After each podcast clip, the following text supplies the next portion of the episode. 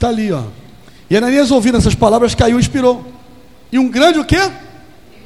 Não, não ouviu. O que, que veio? Olhe para cá. Quem foi o retiro?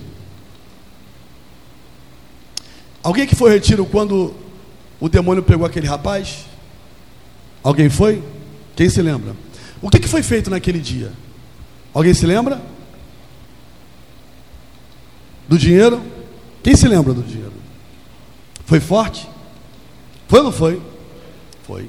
Você parou para ver como as pessoas estavam lá, os olhos das pessoas? Se reparou? Se eu falasse ali naquela hora assim, ó, você tem que dar sua casa. Toma minha casa. Dá o teu carro, toma a chave. Porque o medo traz o pânico. E o pânico te impede de pensar. É verdade ou mentira? Gente, bom dia. Deus sempre faz isso. Vou mostrar para esse povo quem eu sou. É por isso que a obra de Deus, ela só cresce quando há sinais. Se não há sinais, não há crescimento. Repita comigo: se não há sinais, não há crescimento. Como assim, bispo? Claro. Chegar num culto, vamos supor, vamos botar aqui. Bispo, apóstolo Valdomiro Santiago. O apóstolo prega muito. Olha, o apóstolo é um grande. Apóstolo Valdomiro Santiago. Deus do céu, ele prega demais. Coisa nenhuma. Ele fica lá contando história de boi, cavalo, cabrito, de queijo, de roça. Ele fala, dá, dá chamada no povo, esculhamba um, esculhamba outro. Sai de perto de mim, tira essa mulher daqui. Ei, cala tua boca, está me perturbando. Mas está todo mundo lá. Porque lá tem uma coisa que o povo gosta: sinais. Milagre. Há dois tipos de povo o povo que conquista e o povo de milagres. Definitivamente, o melhor povo é o povo que conquista. Há dois tipos de povo: o povo que foi para o deserto, que é o povo do milagre, e o povo que foi com Josué para entrar na terra prometida. O povo do deserto é o povo do milagre. Esse povo é dependente esse povo é descompromissado. Esse povo mata Moisés. Esse povo, esse povo fica deitado esperando o maná cair do céu. Cadê o maná? Tem maná não? Esse povo é que perturba Moisés. Tem água, Moisés, eu quero água para beber. Moisés, eu quero água. Esse é o povo do milagre. É o povo que espera as cordonizes trazendo carne. Esse é o povo. É o povo que quer ver a coluna de fogo. Como é que é, Moisés? Está fria a noite. Como é que é? Como é que tá? Eu quero a coluna de fogo. Esse é o povo. O povo do milagre. O povo que só caminha se ele vê alguma coisa. Agora, o povo da conquista não. Ele caminha mesmo sem ver alguma coisa. Porque a conquista está dentro dele. Os dons espirituais é para mover na tua alma um nível de conquista. Deus quer dar dons a esse ministério, para que esse ministério possa entrar na terra que mana leite e mel. Quem recebe esta palavra, levante a mão nessa manhã e aplaude o Senhor bem forte para a glória de Deus. Pode aplaudir o Senhor bem forte nessa manhã. Vamos voltar ao texto. Ananias caiu e expirou, e um grande temor veio sobre todos os que isto ou, ouviram, ouvir, ouvir, ou, olha só, que coisa interessante. Bom dia, gente. Lê comigo. E um grande.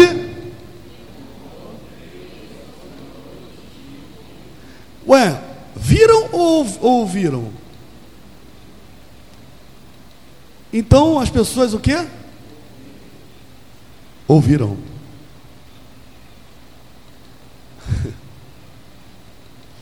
Ó, hoje pela manhã Deus bradou no ministério, hein? Bradou. E vou te falar, a noite vai ser 10. É, rapaz. As pessoas que viram aquilo saíram contando para todo mundo: Caraca, Ananias morreu.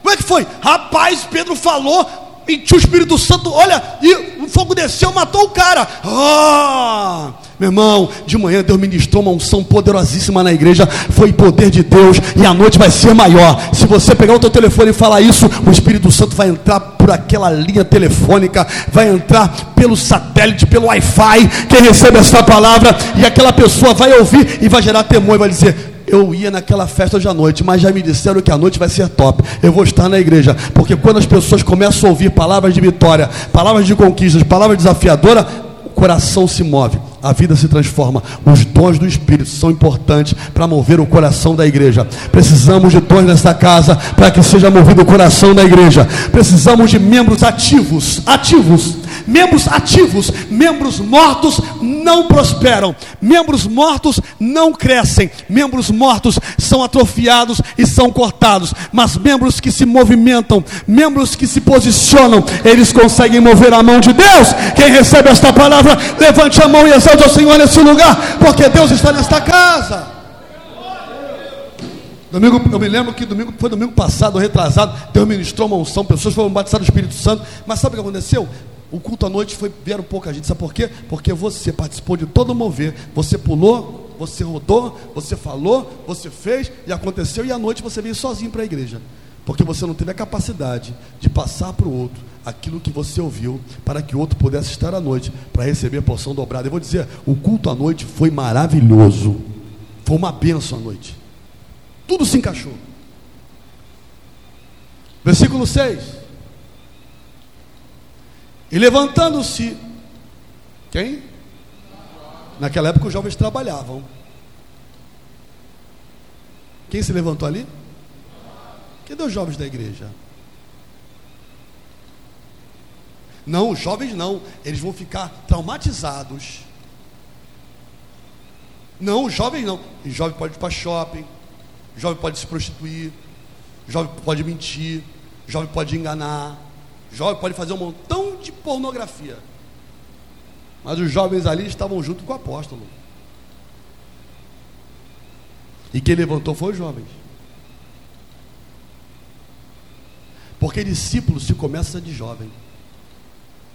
É de jovem que começa a se aprender. Cobriram o morto. E fizeram o quê? Não ouvi, igreja. Por que os jovens fizeram isso? Porque tem mais força, tem mais vigor. Jovem é a força motriz da igreja. O velho não é não. Os velhos são para ter sonhos. O jovem não. Vai para Joel. Jovem transporta. O jovem é que joga os mortos fora. Fiquem ligados a essa revelação. Você que está me ouvindo agora pelo iTunes. Você que vai estar me ouvindo pela internet agora, escute isso, é ouro para você. Quem remove os mortos da igreja são os jovens, porque jovem é vida. Jovem é movimento. O espírito de morte sai da igreja quando os jovens chegam. Quando os jovens se posicionam. Porque atrás dos jovens há uma multidão. Os jovens são os padioleiros da igreja. Os jovens tiram o que está morto e trazem aquilo que está vivo. Os jovens movimentam as colunas da casa. Os jovens são o apoio dos anciãos, dos profetas, dos apóstolos, dos pastores, dos mestres. Os jovens são responsáveis pela limpeza, pela manutenção pelo crescimento, pela alegria, pela vida de um ministério. Pedro não mandou o outro apóstolo fazer, ele disse: os jovens vão fazer isso. Os jovens têm força.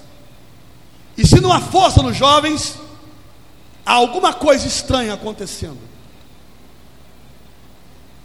Os grandes ministérios, as grandes igrejas, avançam quando há esta visão.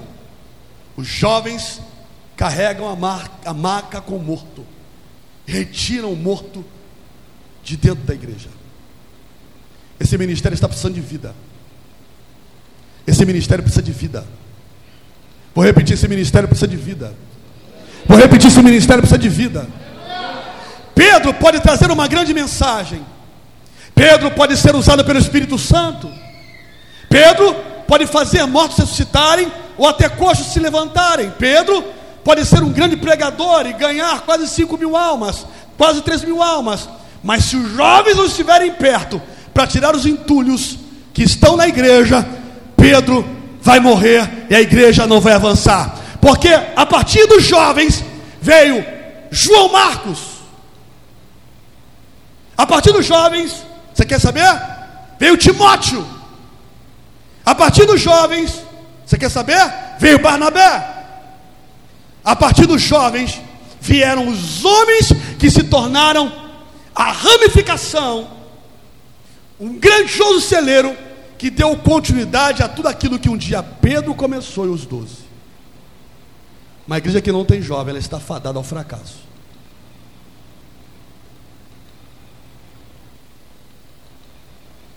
Precisamos sepultar o morto. Precisamos sepultar o morto. Não haverá prosperidade nesta casa enquanto o morto não for sepultado.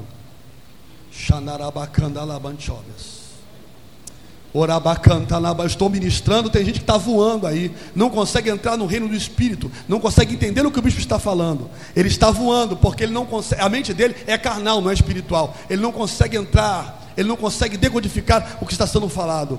Enquanto o morto não for tirado, a prosperidade não entra, não entra, não entra, não entra, não entra, não entra. Enquanto o morto não sair, a gente não compra esse imóvel. Enquanto o morto não sair, a gente vai ter que sofrer com o vizinho que bota carro na porta da igreja. A igreja precisa tirar o morto para comprar a casa do vizinho e fazer na casa dele uma garagem, um estacionamento. Quem recebe esta palavra, levante a mão e aplauda o Senhor bem forte. Aplauda o Senhor bem forte nessa manhã. Pode aplaudir o Senhor forte nessa manhã. Levante a sua mão, abra a sua boca e dê o seu brado nessa manhã. E é por isso que o vizinho bota carro na porta, o vizinho, ele tenta tirar as estruturas da igreja, ele tenta mover com a igreja, envergonhar a igreja, e Deus está dizendo assim: enquanto não tirar o morto, o vizinho vai botar o carro na porta, vai xingar vocês. Eu sou o dono do ouro, o dono da prata. Tem que tirar Ananias, tem que tirar Safira, porque a minha glória vai descer naquele lugar. Quem recebe esta palavra?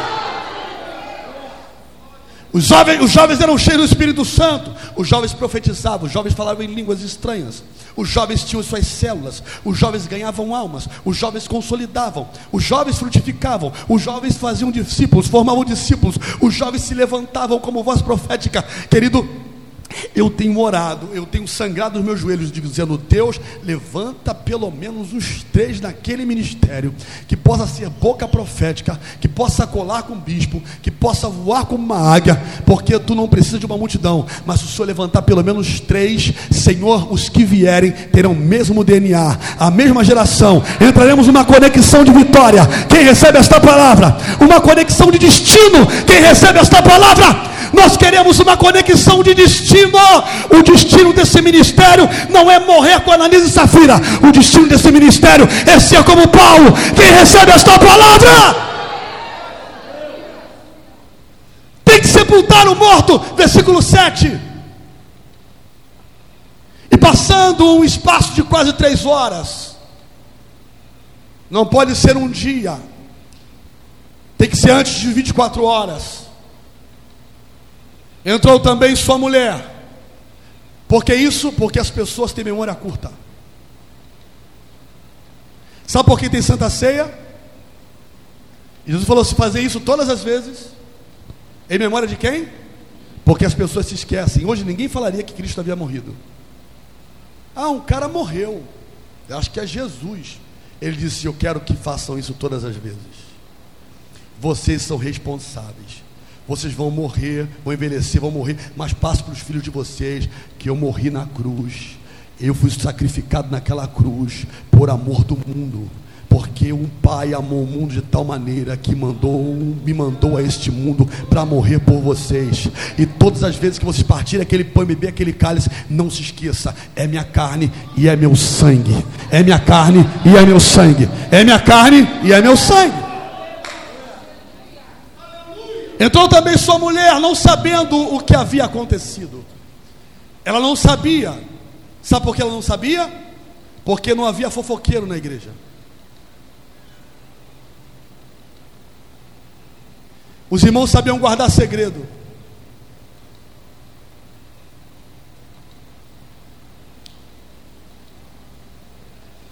A notícia chegou a todos, mas não chegou àquela mulher. Porque Pedro disse assim: Eu vou conjecturar, não fale para ela. Hoje o pastor faz uma reunião e diz assim: Olha, nós vamos fazer essa reunião, eu não quero que suceda aqui. Endemoniado. Está falando para todo mundo. E fala errado ainda. Não havia fofoqueiro naquela igreja lá, não. Passando o espaço de quase três horas, entrou também sua mulher. Eu não sei se você sabe disso, olhe para mim. Sabe qual era o ensinamento da igreja primitiva para essas coisas? Por favor, Douglas, fique em pé. O Douglas se levantou contra Pedro. Pedro, um apóstolo. O Douglas se levantou contra o bispo. Se levantou, gente espinafrou. Porque quando faz isso, ele está cuspindo na própria igreja. Você tem que entender isso. Quem entende isso? Quem entende isso? Levante a mão quem entende isso. E é o, o Douglas saiu da igreja. Senta, Douglas. Sabe o, o que a Bíblia ensina? Não falem com Douglas. Não cumprimente o Douglas. Não coma com ele. Não ande com ele. Porque se fizer isso é maldito. Paulo diz: aos tais, nem a paz, nem comais. Você está entendendo? Quem está entendendo? Se o pastor faz hoje esse dia, não ama o próximo. O cara cuspiu na igreja, falou mal da igreja, e você lá no. Eu boto logo o Face. Que eu acho que é toda desgraça no Facebook. Já sentiu, né? Eu amo o Facebook, né? O Douglas saiu de, de borboleta no carnaval.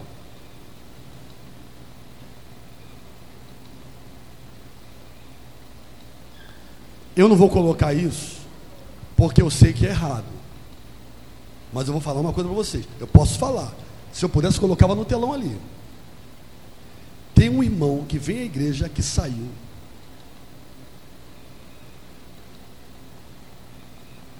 De borboletinha. Com sutiã de mulher.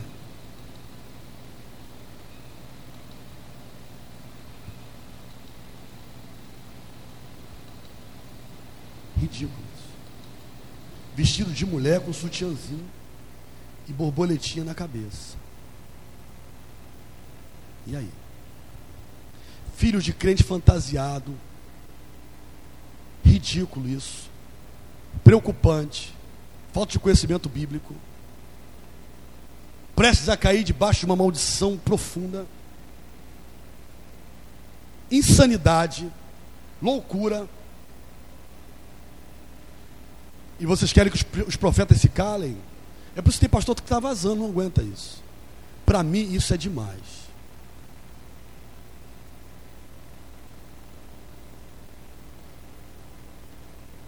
O cara está na igreja, divide a igreja, tá? e está lá o povo, coraçãozinho, ridículo isso. A Bíblia diz assim: não fale mais. Quando as pessoas veem a Universal que o bispo Macedo manda, ah, esse bispo, ele manda mesmo. Não fale, larga esse cara. Eu vi um vídeo de um apóstolo, um bispo da Universal, que ele caiu. Caiu. Eu até vi o vídeo, eu sinceramente gosto muito, gosto muito dele. Um camarada usado. E eu vi um vídeo. E eu vi o vídeo e falei, caramba. E eu orei por ele. Eu sinceramente, eu até chorei. Diante do Espírito, eu chorei porque ele estava arrebentado. E aí eu fui para os comentários, gente, pelo amor de Deus, eu sou viciado em ler comentários, é horrível isso. A casa caiu. Tá aí quem você é, falso profeta do diabo. Gente, e eu pensei assim: foram os mesmos caras que foram abençoados por esse cara.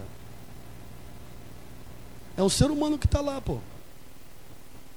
E o cara lá dizendo que a Universal é violenta. Eu errei. Eu caí. A culpa é minha. A igreja não mandou falar, eu estou falando. Ele está dizendo, a culpa é minha. E enquanto meio, meio, meio, meio mundo de meia tigela que erra na igreja, a culpa é do pastor, a culpa é do irmão. O cara disse, o cara tem que foi homem, eu errei. E eu não vou sair da minha igreja, vou continuar aqui, vou ficar sentado, vou ficar cumprindo tudo que for necessário. Não tem problema, ele chorando muito. Eu vou continuar sendo quem eu sempre fui. Me perdoem. Me perdoem. Pô, me perdoem. O cara tá lá no, o cara tá lá no lixo já. E você vê neguinho de igreja ignorância. Esse mesmo que pula carnaval, esse mesmo que gosta de tomar um biricutico, que cobiça a mulher do próximo. É esse mesmo que não dizima, não gosta de ofertar, não tem intimidade com Deus, é um membro morto dentro da igreja. Porque quem faz alguma coisa tem amor no coração, pelo amor de Deus, amor. Pelo amor de Deus. Você tem que ficar irado com o pecado, mas não é com a pessoa. Olha para cá. Eu posso ouvir um amém? Ah, eu acho que tem gente que não está gostando, não. Eu, eu, eu meus, meus olhos ando assim, eu vejo gente falar assim, ó. É porque está indo. Eu vou bater mais em você hoje aqui. Quando eu percebo que a mensagem está chegando, é porque ela é de Deus. Uma mensagem que não provoca, ela não é de Deus, não. Se ela te deixa confortável na cadeira, é porque, meu irmão, está ruim para mim. Eu gosto. Se você pensa, você não me conhece ainda. Então conheço o Bispo Flávio. Quando você vê eu massacrando, e eu vou massacrando mais, é porque a tua cara não está aguentando. Tem irmão que não se aguenta. Ele não se aguenta. Não é isso, pastor? A gente dá para ver isso aí. Dá ou não dá para ver? Não se aguenta. Ele faz assim, ele comenta com o outro, ele ele fica sem graça, e aí eu vou só de Mike Tyson, direto. Bato mesmo. É Mike Tyson, boto nas cordas, ó, só na boca do estômago. Quem entendeu, diga amém. Eu digo, obrigado, Senhor. Aí uma pessoa sai assim, diz assim, miserável. Aí eu digo assim, cumpri o meu papel. Posso ouvir amém, igreja? Eu nunca vi profeta na, igreja, na Bíblia sair cantorolando. O povo sempre queria matar os caras. Vamos lá. E passou no espaço de quantas horas? Entrou também quem? Quem? Atenção você aí que é casado, hein? Alô? Ei! O, olha aí, hein? Olha aí, hein? É! é. Fala nada na igreja não, hein? olha aí, ó. É, é só entre nós aqui, olha aí, ó. Ó, olha aí, hein? Olha aí, crente. Entrou também a sua mulher, não sabendo o que havia acontecido. Oito. E disse-lhe Pedro: Olha a, frieza de Pedro. Olha a frieza de Pedro. Dize-me, vendeste, portanto, aquela herdade? Pedro foi cruel. Ele sabia que a mulher, tinha mentido. Eu não, se eu fosse eu, eu diria: só sem vergonha. Pedro, tranquilo. Pastorzão, né? Deixa todo mundo ver, porque o povo tem que ver isso. Porque se eu não falar desse jeito, o povo vai dizer que eu fui mal. Deixa ela se complicar mais. Ele deu a chance dela se redimir. Ele deu chance para dizer assim: Olha, eu fiz isso. Foi a chance dela continuar viva. Quem está entendendo? Foi a mesma coisa que ele aprendeu com Jesus. Diga assim, Pedro aprendeu com Jesus. Olha, enquanto eu estou falando aqui, quem puder aí encontrar na Bíblia, quando Jesus é traído por, por, por Judas, quem puder encontrar aí para mim aí, né, que Judas vai beijar Jesus, pega aquela, aquela, pega aquela, aquela parte, o Evangelho, que Jesus vê Judas, e ele diz: Aqui vieste, amigo. Eu quero que você encontre essa parte aí. Essa, Pedro aprendeu isso. Diga assim: Eu só aprendo quando sou discipulado. Eu quero ver a igreja, diga assim: eu só aprendo quando estou debaixo de discipulado. Então vou logo dizer uma coisa para vocês aqui nessa manhã. A partir de março, eu falei o quê? Não, tá muita gente que está calado aí. Abre a boca aí. Eu falei o quê? Toda a igreja vai estar debaixo de discipulado. Você vai ter um discipulador. Eu falei o quê? Um discipulador. O que, que é isso? Vai ter alguém que vai te acompanhar. Aqui, encontrou. Olha, obrigado pelo apoio de vocês. Olha para cá, gente. Olha, na Bíblia nada se cria, tudo se copia, é tudo aprendizado. Por isso que eu não acredito nesse cara. Eu sou pastor, meu irmão. Quem te mentoriou? Tu veio da onde? Quem te ensinou? Quem botou a mão na tua cabeça? Né? Né? Qual é a tua origem? Qual é o teu passado? Fala para nós aqui, fala para nós. Meu irmão, Pedro tinha um grande mentor, o cara que mentoriou ele. Olha para lá, olha para cá. Gente, bom dia. Vamos ler juntos? Jesus. Toda igreja, mais uma vez, toda igreja. Solta a voz. Eu também não tomei café, não. Solta a voz. Todo mundo.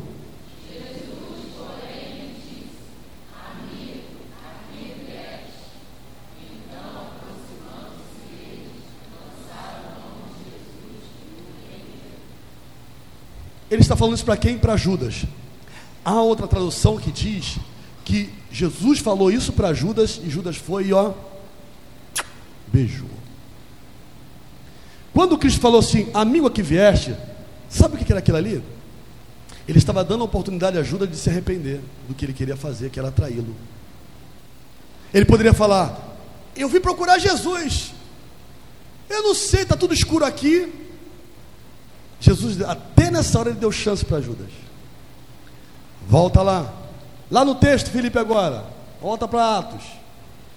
Pedro aprendeu a mesma coisa. E disse-lhe Pedro: Dize-me, vendeste portanto aquela herdade. Ele está dizendo: E aí, você pode se redimir. Fale a verdade. E ela disse: Ela disse: Sim, portanto. Versículo 9. Então Pedro lhe disse: Por que que entre vós vos consertastes para tentar o Espírito do Senhor? Por que você e seu marido fizeram um acordo hein, tão maligno para tentar contra o Espírito de Deus? Vocês fizeram um grande acordo, hein? Que jogada vocês fizeram, hein? É mesmo, é? Eis aí a porta aos pés dos que sepultaram o teu marido. Oh, os jovens estão de novo na jogada. Oh, os jovens estão na porta aí já prontinho. Porque o jovem fica assim, que se ferre. Morre aí. Vamos lá, rapaziada, vamos tirar essa catinga, daqui. Quem entendeu, diga amém. Eis aí a porta, os pés, os que sepultaram teu marido. E também te levarão a ti. Tu vai morrer também. Quem está entendendo, diga amém. Quem está entendendo, diga amém. Aí, ó moçada, prepara a maga que essa também vai empacotar e enterra do lado do outro mentiroso. Versículo 10. 10.